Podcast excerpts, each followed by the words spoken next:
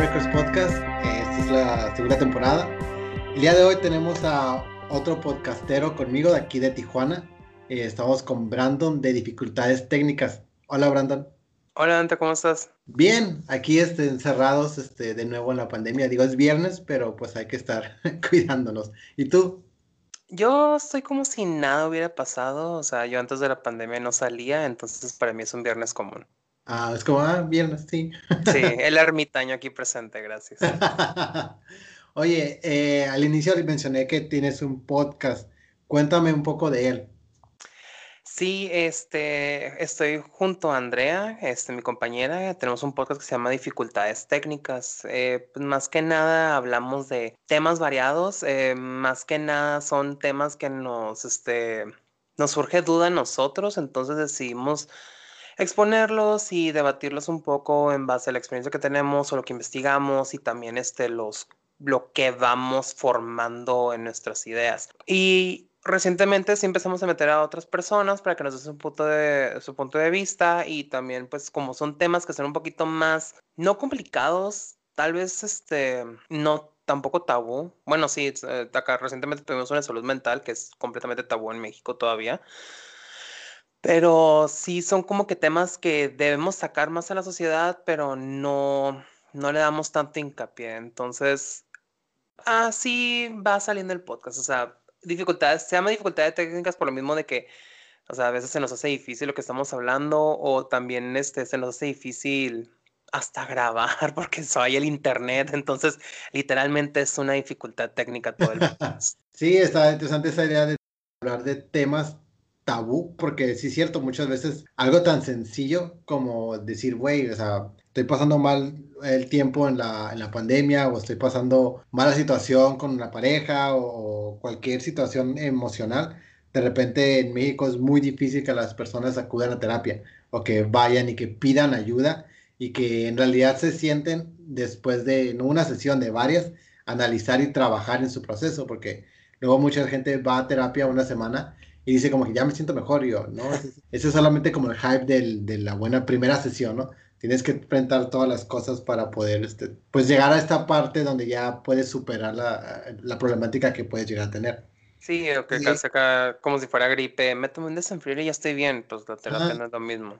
Exacto. eh, y bueno, con esto ya de, la- de las dificultades técnicas y de estos temas, ¿cómo es la música? ¿Qué relación tiene, perdón, en tu vida la música? Para mí la música sí es bastante importante, o sea, no nomás como que, ay, para quitarme el aburrimiento en el carro mientras estoy trabajando. O sea, yo soy el tipo de persona de que se mete a bañar y pone casi un disco entero, aun- a pesar de que probablemente van a criticar por gastar agua, pero y doy un concierto ahí en el baño, estoy y grita aplaudiendo hasta que me resbalo y me acuerdo que me estoy bañando. Entonces, para mí sí es muy importante y más porque sí me llego a conectar con ella. Tal vez no con todas las canciones, a veces algunas sí las canto así sin sentimiento, pero hay otras que sí me llegan bastante y no me pongo a llorar. Sí, es que algunas canciones son, sí te llegan de una manera profunda y otras también nomás son hechas para cantar y bailar sin tener una, un pensamiento más profundo al respecto. ¿Cómo se te hizo elegir solamente cinco discos? Pues mira, como soy una persona muy indecisa para todo, hasta por lo que me voy a poner para ir a trabajar, fue muy difícil. Porque, o sea, sí son cinco discos que tengo constantemente en rotación porque me gusta el artista y me gusta el concepto que manejaron en ese álbum, pero también, o sea, ahorita hay otros discos que sí llego a escuchar, o por ejemplo, igual y cuando, no, cuando llegamos a él, el disco de Bastille, al mismo tiempo estaba escuchando el de Rihanna de Anti. Entonces tuve como que un pequeño duelo de, "Ah, puta madre, ¿cuál voy a decir? ¿Cuál voy a elegir? Pero es que me gustó más el otro, pero luego si agarro a Rihanna, me tú no eres una persona que le debe de gustar esa música y me choca que hagan esos comentarios de que si no eres de diferente, si no eres de ciertas este, sociedad o círculo o raza, no puedes escuchar ese tipo de música. Si me gusta la música de tal región, la voy a escuchar, punto.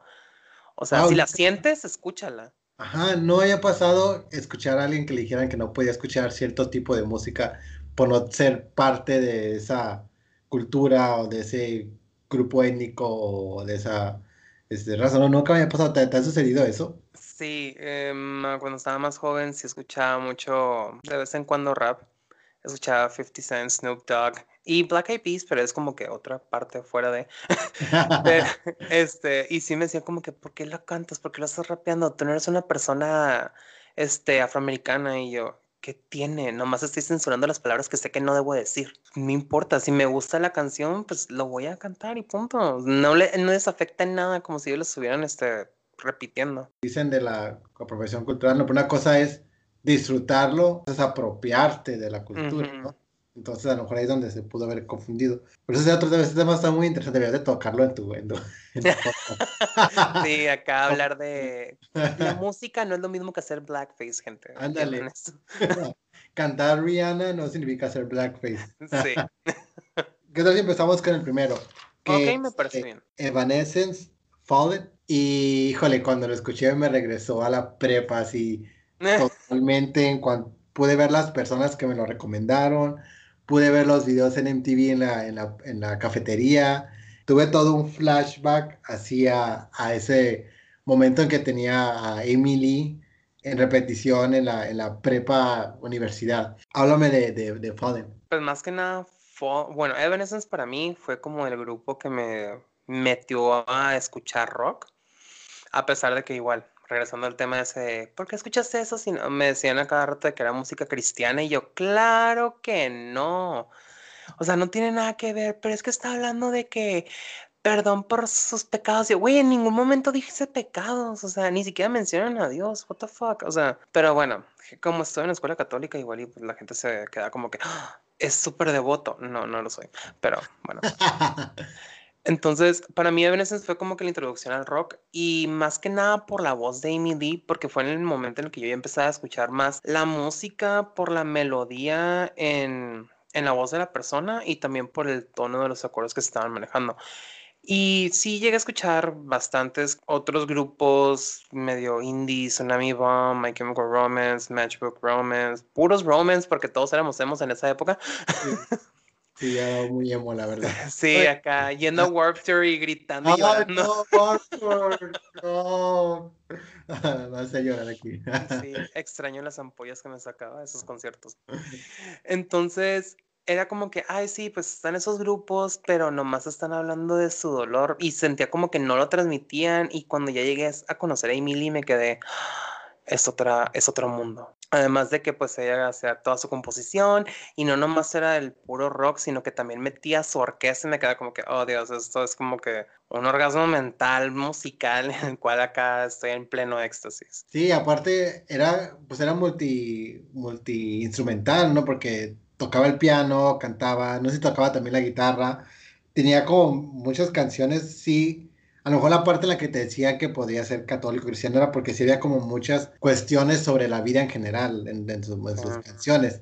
Eh, obviamente My Mortal es como la clásica, la clásica de, baladas, pero a mí me gustaba mucho la de, Hello. Oh, súper deprimente. ¿Verdad? sí, la primera vez que la escuché me quedé así de, porque vi la letra y yo, ¿por qué es tan corta? Y ya la escuché y yo, Amy, ¿por qué nos traes este drama?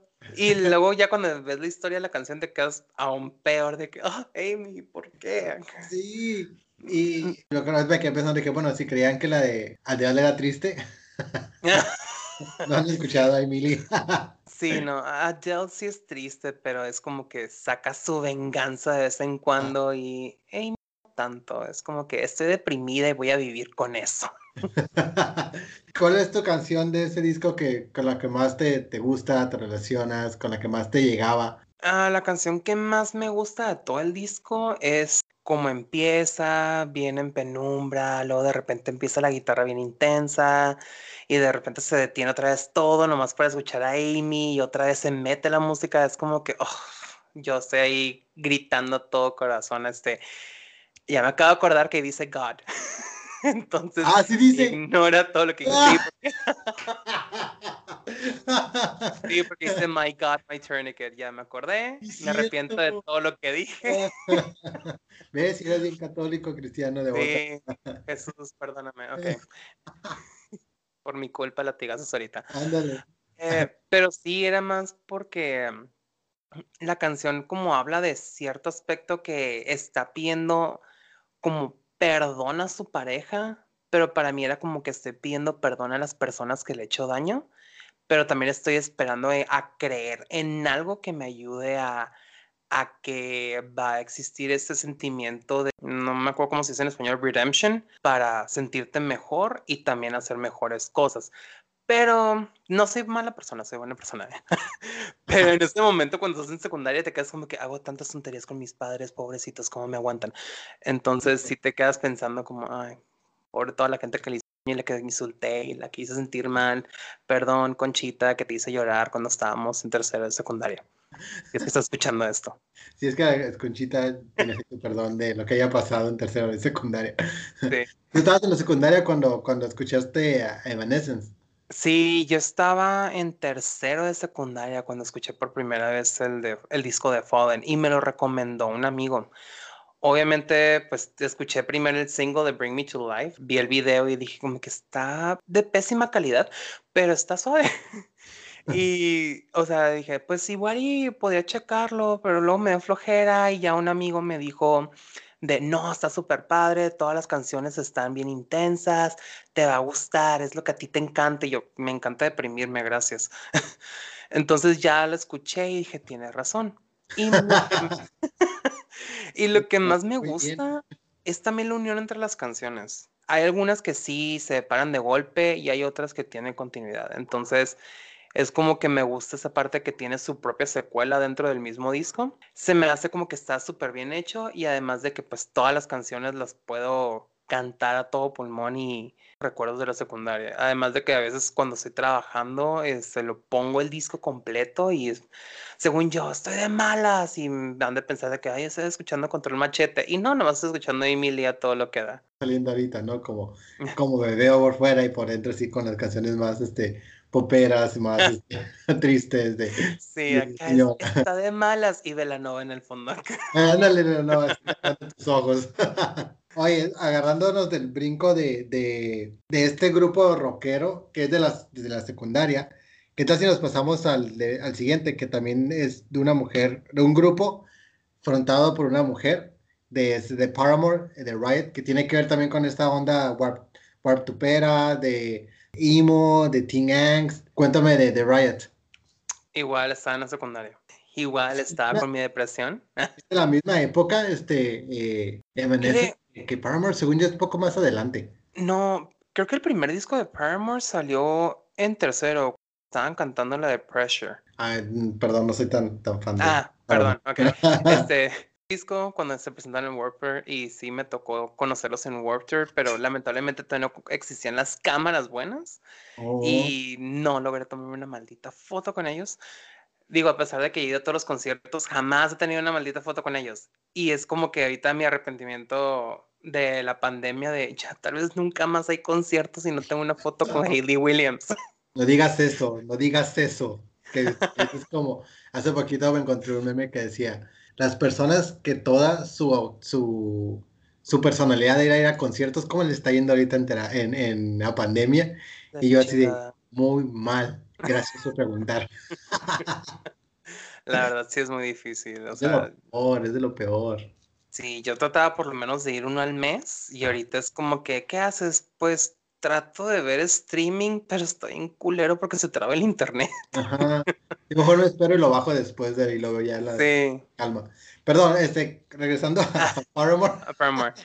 Sí, o sea, Paramore Riot es el segundo disco. Y creo que sí es cierto, salió, creo que yo estaba en el primero o segundo semestre de la prepa. No, creo que era el primer semestre. Pues yo ya los había escuchado de antes, me gustó bastante el primer disco, pero el primer disco sí era como que muy convencional a lo que estaban haciendo otros grupos, o sea, típico de que réplica de Fall Out Boy. Entonces te quedas como, eh. y ya el segundo disco de Riot como le dieron un concepto en el cual todas las canciones están molestos por algo. Sí. Entonces, fue lo que me gustó más porque me quedé, estoy enojado toda mi vida. Entonces, Riot me identifica. Tal vez no tanto Mystery Business, no quiero vengarme de nadie que me haya bajado a alguien, Pero el resto del disco sí es como que sí estoy roto, estoy tratando de ver cómo me puedo este, volver a unir, pero estoy buscando con quién más hacer esta rebelión para descubrirnos todos. Fíjate que yo a Paramore lo empecé a escuchar, sí, igual aquí con este, pero no le entré hasta hace poquito bien. Creo que otra persona invitada también lo trajo y este disco cuando lo escuché este año por primera vez sí sentí mucho esta, este Teen Angst de que dije, si lo hubiera escuchado en el momento que hubiera salido, me hubiera identificado muchísimo con ellos, ¿no? Me gustó la, la canción de When It Rains, tiene una frase, me gustó, que incluso la, la, la noté, que decía, I need an ending, so why can't you stay just long enough to explain? Como ese momento en el que te mandan la verga y estás como, güey, pero explícame cuál es la razón, no solamente desaparezcas, ¿no? Como quiero saber. Y, y sí noté esto que dices, ¿no? De que es este, como que están enojados con todo y están como, ciertas letras incluso son como algo deprimentes, pero hay un, hay una guitarra eléctrica de fondo. Y me gusta esta idea que, que, que hizo esta Hayley Williams, ¿no? Que dijo que ya no iba a tocar Misery Business en, en, en vivo. Mm, no. Perdón, continúa.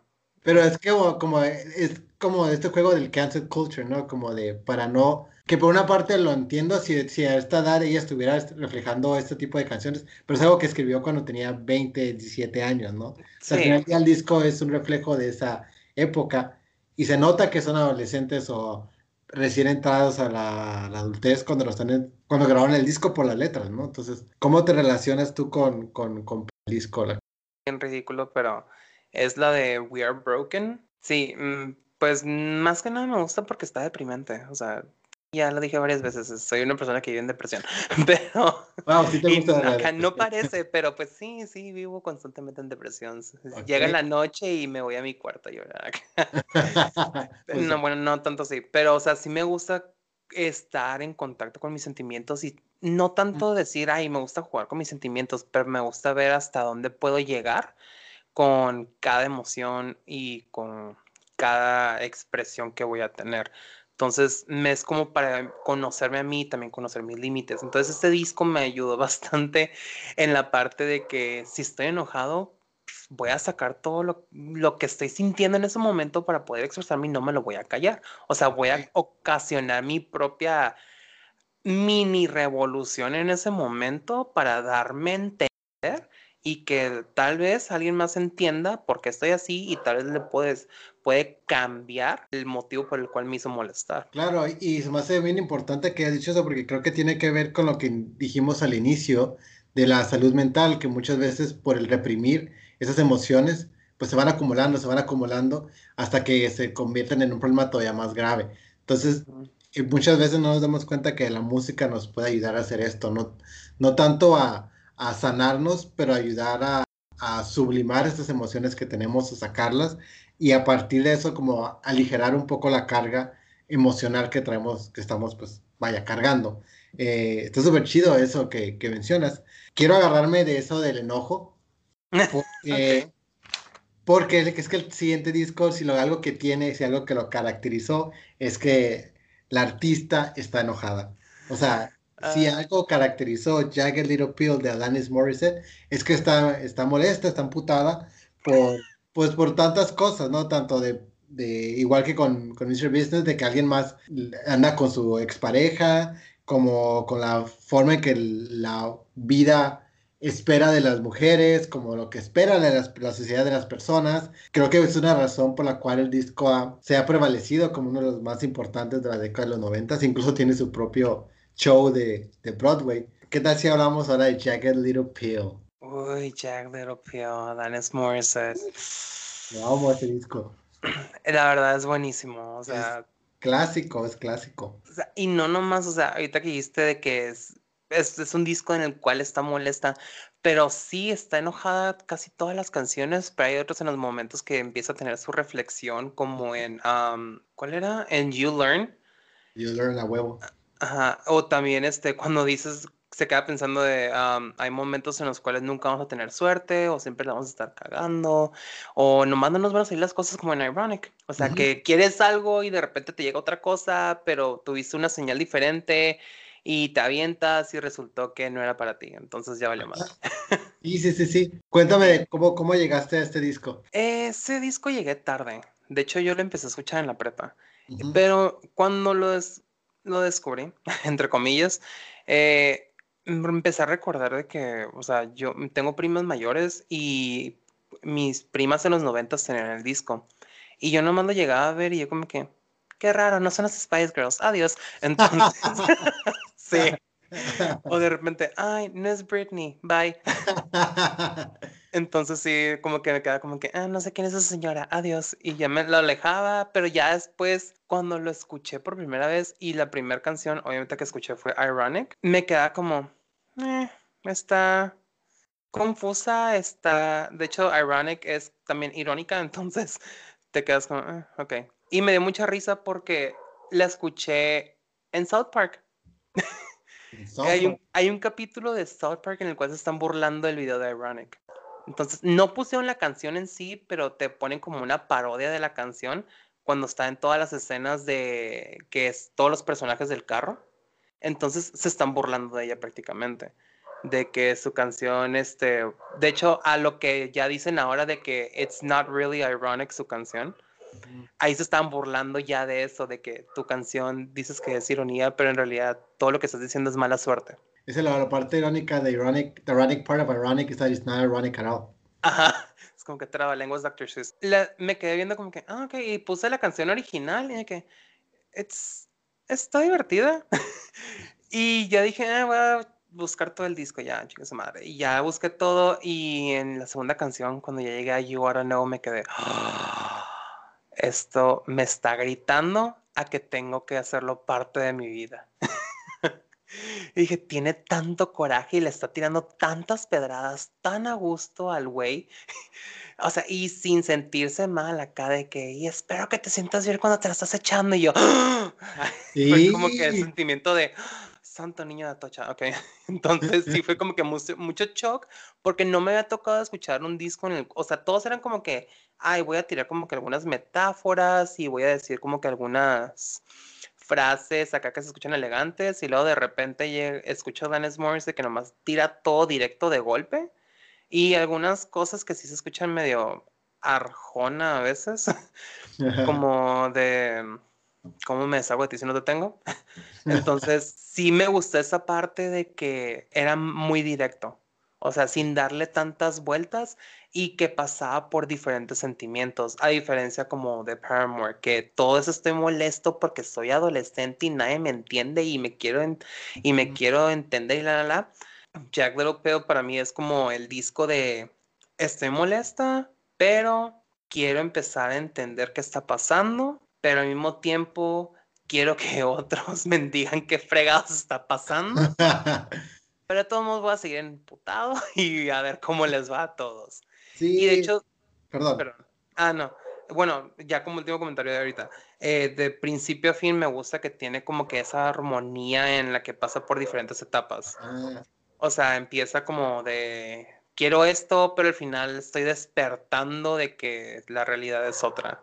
Sí, y está bien loco porque sí termina, sí empieza, perdón, con, con Yo ahora no es la segunda canción, creo, y y es súper, súper enojada con el tipo y así en molesta. Y termina con Your House, que es ella en súper vulnerable, cantando casi a capela. No, creo que nomás tiene un piano, no recuerdo bien. Eh, no creo que es a capela, ¿verdad? Your House. Eh, creo que no, la verdad ni me acuerdo. Pero, y las canciones de, la canción de Your House, como todo lo contrario, como estoy en tu cama, estoy leyendo tus cartas y no son para mí. Y ahí me doy cuenta que ya no eres mío. Y es una, una fragilidad de Alanis, de esta expresión de sentimientos, tanto del enojo como la fragilidad total del ya, ya, ya, ya me di cuenta que, pues, que no te hace feliz, ¿no? Sí. Que sabes que ahorita que lo pienso, tal vez Your House hubiera sido mejor como segunda canción y tercera You Wanna Know para decir como que me siento mal porque me estás engañando, pero sabes que me va a vengar. Pero creo que funciona también que es al final porque tienes todo un disco enojado y de repente escondido te da esta parte mira, también puedo hacer esto. Mm. También puedo ser como frágil y vulnerable y me puede doler, ¿no? O sea, tengo derecho a sentir.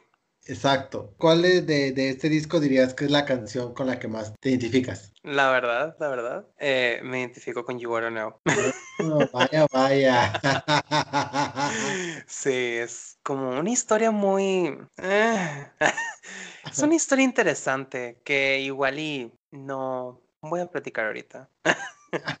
va, va. Bueno, sí, nos pasamos al siguiente entonces. Eh, que es el One of the Boys de Katy Perry. Sí.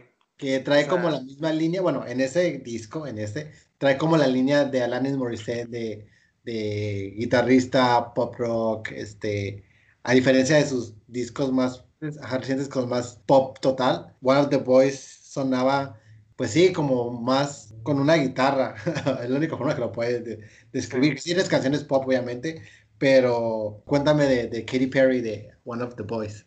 Sí, Katy Perry, ya sé que probablemente escuché como que, um, ¿cómo pasaste de Evanescence, Alanis Morissette a Katy Perry? Y no me arrepiento. De hecho, sí, tengo trascendencia, porque estoy seguro que Katy Perry no hubiera existido si no hubiera existido, si no hubiera sido por Alanis Morissette. Sí, de hecho, yo, yo digo que sí es por Alanis Morissette y también un poco de influencia de Amy Winehouse. Por la parte de que, pues, se va a escuchar feo, pero al momento de decir de que ahora sí cualquiera puede hacer música. Porque Amy Winehouse no era el estereotipo de, ay, la mujer bonita que va a vender pop. O sea, y Amy Winehouse era una excelente artista, donde quiera que esté. Pero, o sea, la verdad sí la extraño. Y no la incluí en esos discos porque, no, es intocable. Ella tiene su altar aparte. Es un episodio aparte propio de, de Amy Winehouse. es como un episodio extra acá de jamás visto la luz y de repente, oh, mira, existía esto. Pero sí, Katy Perry para mí es otra etapa en la cual iba entrando a la universidad. De hecho, era la, transición entre prepa y universidad. Y cómo le llegué a encontrar, de hecho, todavía no había salido su single de I Kissed the Girl, que fue el más popular en ese tiempo. Antes tenía promocional la de Hot and Cold. Entonces, en ese tiempo yo leía la revista de Blender, que ya no existe. Oh my god, yo también la leí. Pues yo pensé que nadie más la leía. No, yo era de los que también se deprimió cuando de repente dijeron, esa es nuestra última revista. Yo, ¿qué? Ya sé, pues dije que no, no estoy listo. Y me molesté tanto porque dije, van a terminar con la portada de Kelly Clarkson como la última. Que me gusta también Kelly Clarkson. A mí también. Pero me quedé como, no. como que se perdió esa esencia del cierre. Sí, sí, ah, bueno, yo creo que seguro fue como, ya, es la última, no podemos hacer más. No tuvieron. Sí, estamos en quiebra y ya no podemos hacer más que después la página todavía seguía viva, pero de repente también se, se, se, fue. Apareció. Entonces estaba viendo las recomendaciones y vi que decía como que Katy Perry, Hot and Cold, y decía artista Hot and Coming, y yo, ah, ok. La escuché legalmente. de manera alternativa. Para evitar este problemas después. Eh, la escuché y me quedé, um, está rara porque empieza acá como que con su drum sintetizado, y pero ya empieza la letra y empieza a decir como que bitch, y yo, ¡Ah!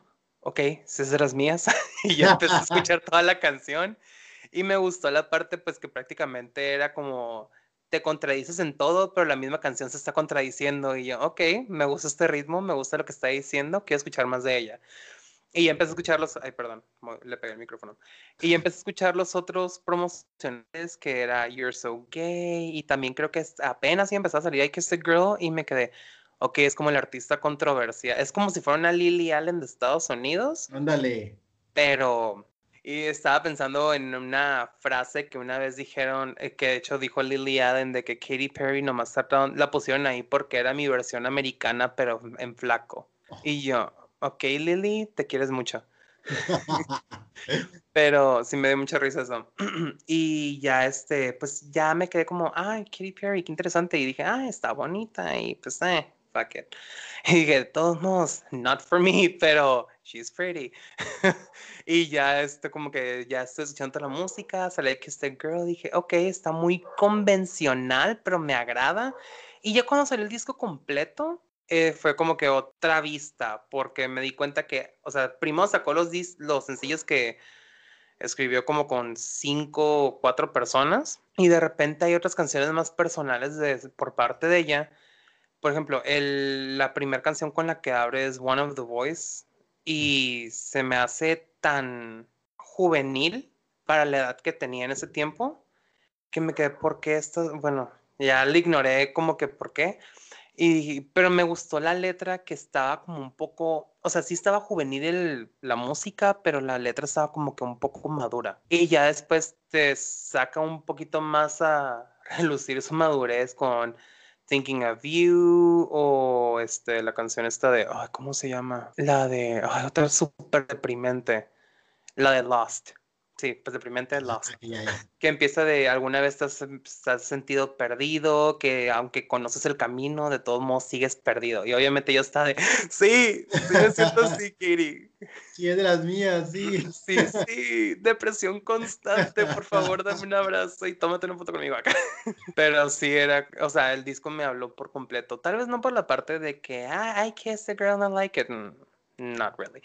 Eh, pero sí por las demás canciones y más porque me di cuenta que cuando escribe ella sola dije, ah, es buena, no nomás es un artista de plástico, que se convirtió en un artista de plástico, eh, es cierto, pero sus inicios sí era como que tengo algo que decir, pero pues para seguir diciendo cosas tengo que tal vez no venderle al mal diablo, pero sí vender un poquito más de los atributos, o no sé cómo se pueda decir. Sí, yo recuerdo también cuando salió, yo la primera canción que escuché de ella fue la de You're So Gay y me gustó porque estaba como diferente a lo que estaban vendiendo en ese instante, ¿no?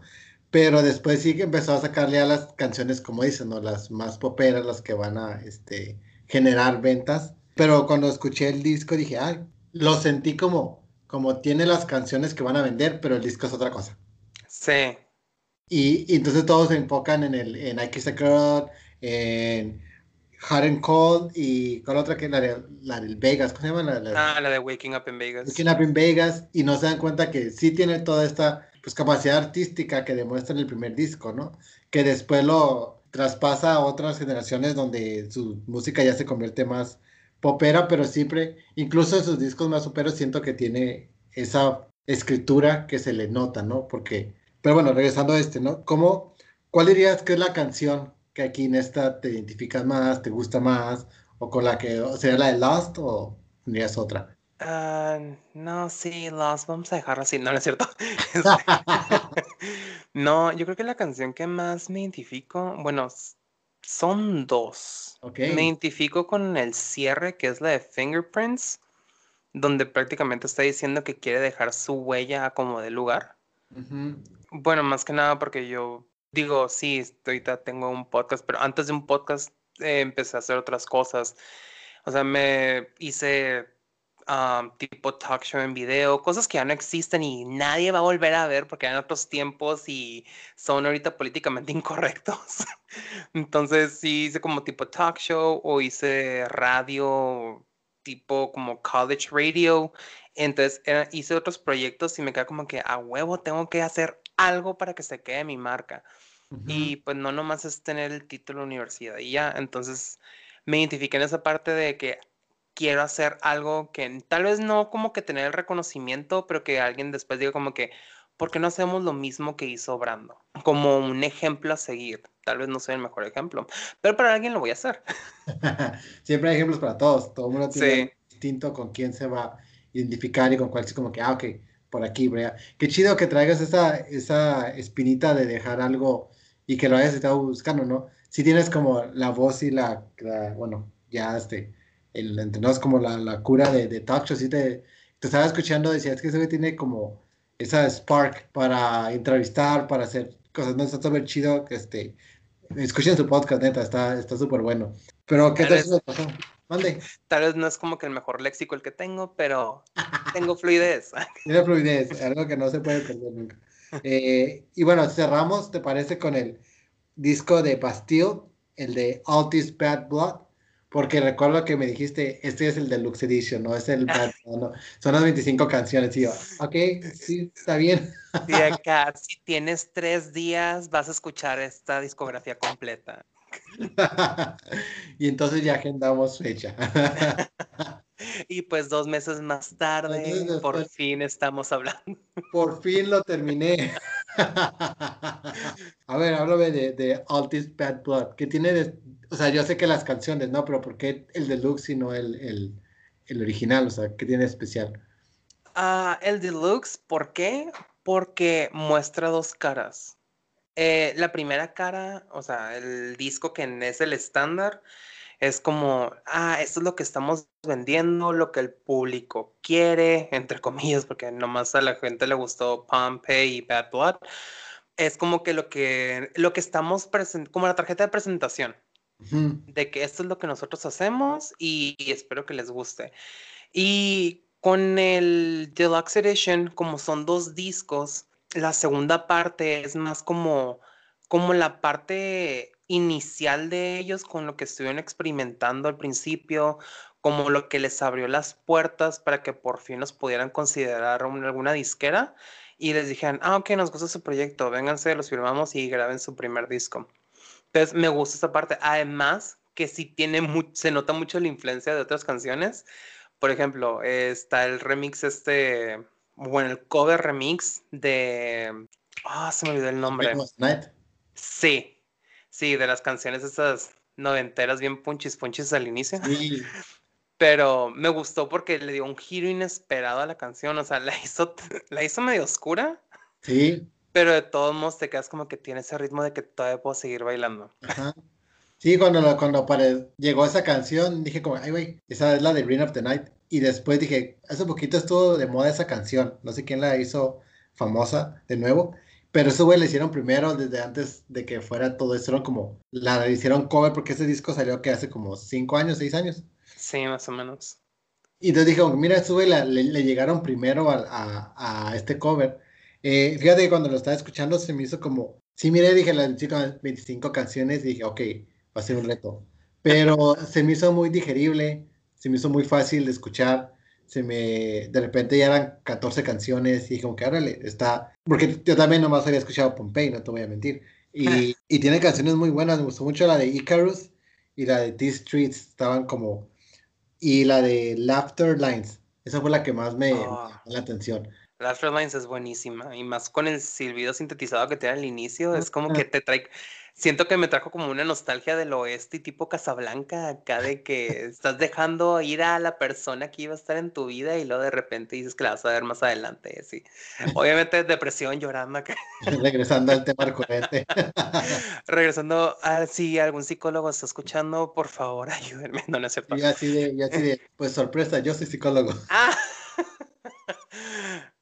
Es una intervención esto. y es una intervención de tus amigos. Te salen todos aquí. y yo, ¿y por qué no me invitaron, maldito sea? Empiezan a aparecer las pantallitas de que es que estamos en... Es una intervención pandémica. Empiezan a aparecer las pantallitas. y sale de repente también mi mamá y yo, mamá, what the fuck. Eh, pero sí. Pero sí. Regresando un poco al tema este Cuéntame cuál es tu relación con, con Bastille, con este disco. Bastille, la verdad, al inicio lo estaba ignorando cuando salió la canción de Pompey, porque se me hizo muy, no sé por qué me imaginaba que estaba cantando alguien tipo como el vocalista de Smashing Pumpkins, y lo tolero, pero no es como que soy fanático de la música de ellos. Entonces dije como que, eh, mm, me gusta la canción, pero tal vez no, no lo vaya a digerir completo. Y luego me metí en la mente la idea de que tal vez también es como Oasis. Y perdón, sé que hay un chorro de fans de Oasis, no me gustó Oasis. Controversial. Ok. Y... la pantalla, sí. Sí, dije, ahorita se va a desconectar esto y hasta aquí llega. no, no soy muy fan de Oasis. No soy muy fan. Sí, no, yo tampoco. Y más porque le gustaba a alguien que conocí y me quedé como, no, ahorita es como que, si alguien antes lo toleraba, ahorita es como que, no, empieza la canción en el radio y la quito golpes. No, no, caí el radio deshecho. Pero Bastille, ya después cuando empecé a escuchar el resto de las canciones y todo, escuché todo el disco estándar, dije, ah, ok, está interesante. Pero, o sea, obviamente, para mí el proceso es de que primero escucho el disco así sin pensar y me quedo, ok, me gusta el ritmo segunda apuesta, porque si no tolero el ritmo, no lo vuelvo a escuchar jamás. O sea, me quedo como que, "Ah, no, adiós. Dijo, o sea, si se me hace pesado, me quedo, uh, no. Entonces ya después empiezo a escuchar, la, empiezo a poner atención a las letras y me di cuenta, obviamente, depresión. y dije, oh, por Dios, ok, otro disco que sí voy a poner en mi lista. Acá cuando estoy en el carro y está lloviendo, lo voy escuchando y yo con riesgo de chocar, ahí está. Entonces ya por fin dije de que, ok, me gustó todo y sí es cierto, Icarus es buenísima y más que nada porque jamás pensé que alguien de repente fuera a utilizar como que una leyenda para hacer una canción. Digo, un mito para una canción. Es como si de repente dije como que voy a hacer una canción de Medusa. mm, eh. como que pues es muy popular y, y lo Icarus me quedé como que pues no es como que mucha gente lo reconoce ni se saben bien como que toda la historia, pero se me hizo int- interesante como que el intento que hicieron. Y luego Pompey también. Ya después cuando ana- analicé Pompey me quedé, ok, yo pensé que era una canción entre dos personas, pero ya cuando vi que era en realidad los últimos minutos de la ciudad, dije, qué deep está esto. Cuando lo estaba escuchando, primero, no, como dicen, es como que se, lo escuchas un poquito de fondo y ya está agarrando cositas. Y como a la, como la canción número 8 o 9, dije, creo que todo esto tiene contenido político de por debajo. Como lo sentía como estos güeyes que se están, que no son, vaya, de estatus eh, de la clase alta y están como tocando desde, desde, desde la clase obrera, ¿no? Trabajadora, de que eso es lo que estamos, como tipo de Clash, de London Calling, así como como estamos trabajando, así hacemos, la música era muy, muy, este, muy limpia, muy polished, muy fina, pero las letras sí de repente sí eran muy, bueno, yo lo sentía como esto de que no estamos a gusto en lo que estamos, en la situación en la que estamos. Entonces me, me, me resaltó y dije, sí lo noté, dije, pero es como que tiene tintes políticos muy por debajo, escondidos entre, entre canciones de amor, entre comillas, ¿no? Como dices, no, parece Sí. pero dices, no, a ver, eso no está tan, tan así. Sí, de hecho sí te das cuenta porque, o sea, primero dices como que, ah, es un disco concepto de puras malas relaciones. Pero ya cuando empiezas a, a ver como que entre líneas lo que dice, te quedas, "Am, no sé en qué situación estaban viviendo, pero qué culero. Ah, ajá.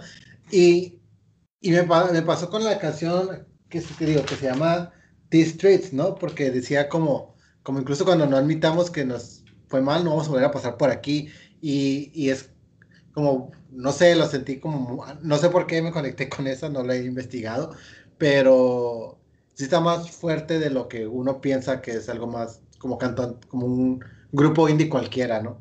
Que, que Ujú. ya salió del radio y que tiene su hit ahí, tiene más, más este, contenido. Oye, Brandon, este, perdón, ibas a decir algo, te interrumpí. No, bueno, igual y no sé si tenga relevancia, pero me quedé pensando en los otros discos de ellos, los que han sacado después, y ya me quedé pensando de que todos tienen tintes políticos.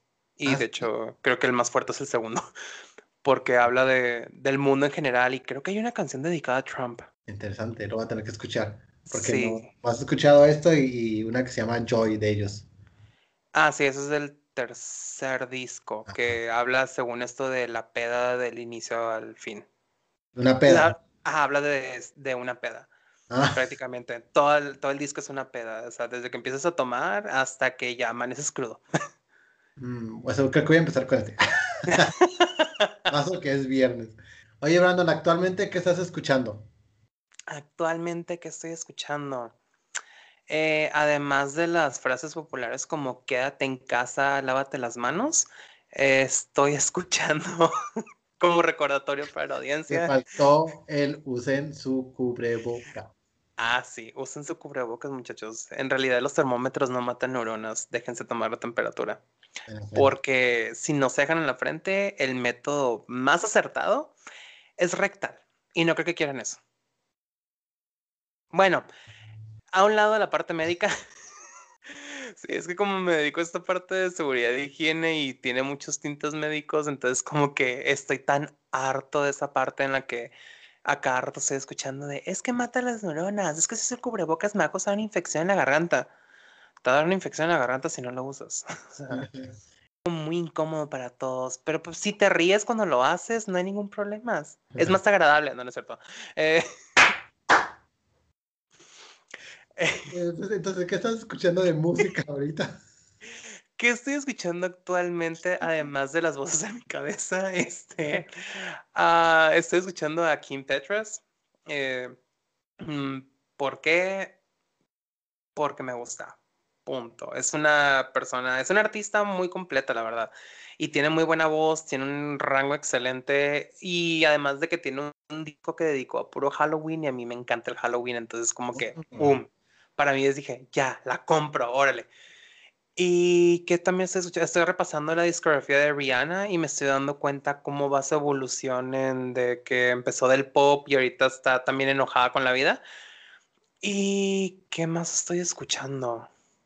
Digo, adicional a lo que es constantemente Evanescence y Bastille y todos, creo que prácticamente eso. Ah, recientemente estuve repasando la discografía de Britney Spears, pero eso fue también para ver su evolución y no está enojada, solo está ligeramente perdida. Eh, un poco, pero Free Britney. Pero más que nada lo estoy escuchando porque estamos preparando un capítulo acerca de el movimiento de Free Britney. sí, es como que hablamos de, sí, salud mental y luego de repente nos ubicamos a Britney. Es como que no tiene sentido, pero pues es en ironic. y sí, prácticamente eso es todo lo que estoy escuchando. No escucho nada de reggaetón, ni banda, ni norteño. No tengo nada en contra de ellos, pero no es algo que me llame la atención. Entonces, radio casi no escucho porque sé que casi todo es reggaetón. Claro, Bad Bunny está con todo, ¿no? Que a mí no, me gusta Bad Bunny, ¿no? Pero Bad Bunny, J Balvin y ¿cómo se llama el otro? Mm, Maluma. Sí, lo confunda J Balvin y Maluma, pienso que son la misma persona. fíjate que prefiero a J Balvin que Maluma. Siento que J Balvin tiene mayor madurez al momento de hacer sus canciones, sin contar la canción que hizo para Bob Esponja, pero creo que, que refleja más, más de madurez que puedes hacer una canción de Bob Esponja que los otros. lo siento, y no es broma, así lo creo, es como conectarte con la caricatura que estabas viendo de niño. En fin, este, oye Brandon, ¿quieres dejarnos, este, cómo buscamos tu podcast? Tu podcast no lo podemos encontrar. Ok, lo pueden encontrar en redes sociales, Facebook e Instagram como Dificultades Podcast. Y también tenemos una página de Twitter que casi no usamos, pero también lo pueden seguir, es Dificultades P. En YouTube eh, estamos como Dificultades Técnicas, ahí lo pueden buscar. No tiene acento en la E para que sea más sencillo, porque sé que no todos usamos los acentos. Eh, y también en Spotify, iTunes, bueno, Apple Music, Google, Evox, estamos en diferentes plataformas. La que usen, ahí vamos a estar. Y si tienen dudas, pues nos pueden mandar un mensajillo ahí en nuestras redes sociales. Dificultades técnicas, escúchenlo. Y pues Brandon, te agradezco que hayas aceptado la invitación y que ah, por fin después de varios meses este, podamos grabar. Ya sé. Muchas gracias. Les recuerdo yo también que sigan nuestras redes sociales. En Instagram estamos como Five Records Podcast, igualmente en Facebook, denos un like, un follow. En Twitter estamos como Five Records Pod. Y si quieren participar, solamente envíenos un DM y con gusto pues vamos agendando para tener aquí su episodio. Primero te agradezco, Brandon. Este, yo estoy Dante MC y pues gracias. Hasta luego.